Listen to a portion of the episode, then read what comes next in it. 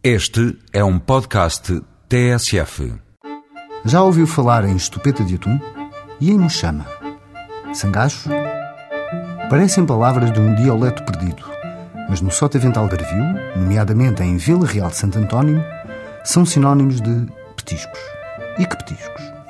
A fundação de Vila Real de Santo António, pensada pelo Marquês de Pombal, confunde-se com a gênese das fábricas de conserva, onde os atuns, ou bonitos como aqui também lhes chamam, chegavam aos milhares.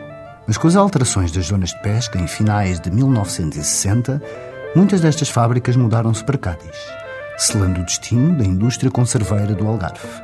Mas há tradições de tal forma enraizadas que não desaparecem facilmente. Damas do Nascimento permanece como o único produtor de estupeta e mochama no Algarve. O saber fazer destas especialidades faz parte da cultura gastronómica algarvia e hoje há cada vez mais adeptos destas iguarias.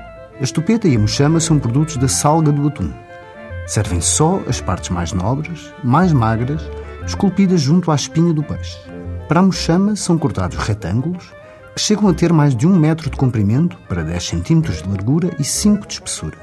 As tupetas são tiras provenientes do acerto da mochama e do sangacho, a parte mais renta à pele. Enquanto que na mochama é feita uma salga a seco, na estupeta é efetuada uma salga úmida, imersa em barricas durante um período nunca inferior a 25 dias e que pode chegar a 4 meses. Depois de embalada, pode durar até um ano. A estupeta de atum é servida como salada. É demolhada em três águas e preparada com tomate, pimento, cebola, azeite e vinagre. Não confie nas descrições de estupeta de atum que refiram atum em conserva, pois esta é uma iguaria única, um prato tradicional que merece toda a sua autenticidade. Até para a semana, com mais produtos e sabores tradicionais.